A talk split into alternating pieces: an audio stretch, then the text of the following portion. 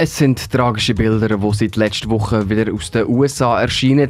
Durch den grausamen Tod von George Floyd ist einiges mehr klar geworden, wie der strukturierte Rassismus und die Polizeigewalt in den USA das Leben von Unschuldigen beeinflusst. Rap und Hip-Hop spricht seit Jahren genau das Problem an. Fisu, du hast eine kleine Zeitreise in die Geschichte der Kultur gemacht. Richtig, Juan. Hip-Hop hat seine Ursprünge ja bekanntlich in den Ghettos von New York City in den 70er Jahren. In diesen Stadtvierteln haben viele Leute gewohnt, die aus ihren Heimatländern in die USA haben müssen flüchten BIPOC bedeutet Black Indigenous and People of Color und steht zusammenfassend für Menschen, die aufgrund der Hautfarbe diskriminiert werden. In diesen Stadtvierteln von New York haben immer viele BIPOC gelebt und dort hat sich dann die systematische Diskriminierung besonders gezeigt. Rap und Hip-Hop hat sich in den 70er als Street Culture verstanden und ist so gelebt worden. Mit einer eigenen Kultur, Texten, Konzert, Battles und eigenen Stil hat man sich gegen die Missstände wehren. Die rassistische Polizeigewalt die ist seit dem ersten Tag eines der Hauptthemen im Rap.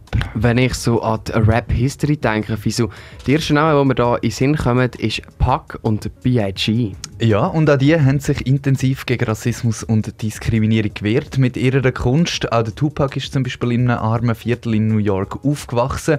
Er äh, ist selber in Konflikt auch mit der Polizei gekommen und er hat sich auch stark sozial engagiert. Er hat zum Beispiel ein Sorgentelefon für hilfsbedürftige Kinder und Jugendliche eingerichtet. Sein erstes Album, das ist 1991 rausgekommen. Dort geht es hauptsächlich um Armut, Rassismus und Polizeibrutalität in den Ghettos. I'm trying. I'm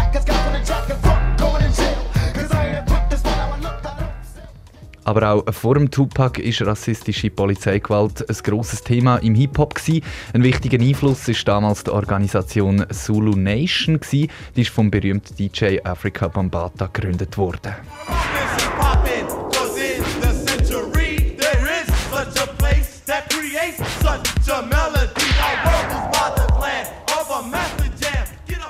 Zulu Nation hat die Philosophie von Peace, Unity, Love and Having Fun. Die Idee ist immer gekommen, weil ein Bekannter bei einem Polizeieinsatz ums Leben gekommen ist. Viele RapperInnen haben sich in den 70er dann mit Zulu Nation identifiziert.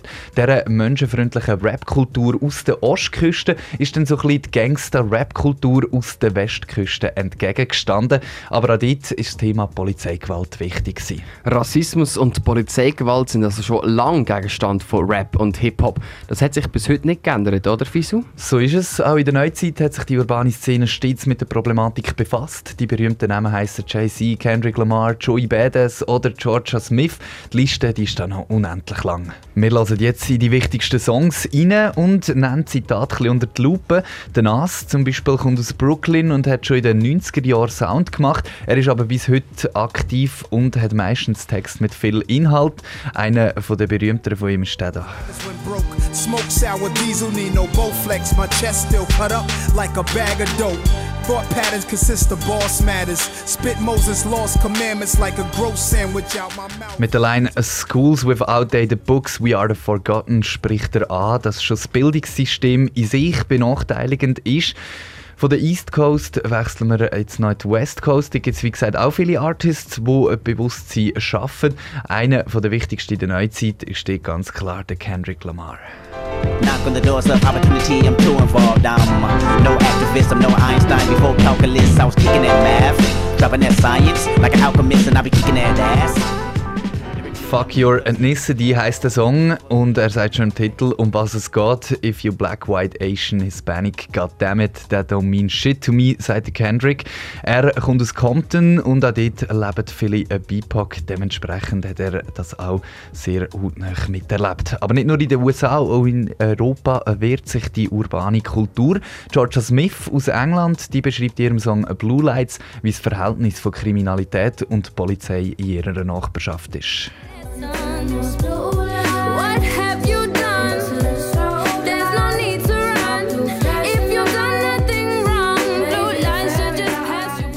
There's no need to run if you've done nothing wrong. Blue lights should just pass you by. Es geht also darum, dass Blaulichter jemanden nicht dürften einschüchtern wenn man nichts gemacht hat. Das ist aber leider immer noch nicht der Fall.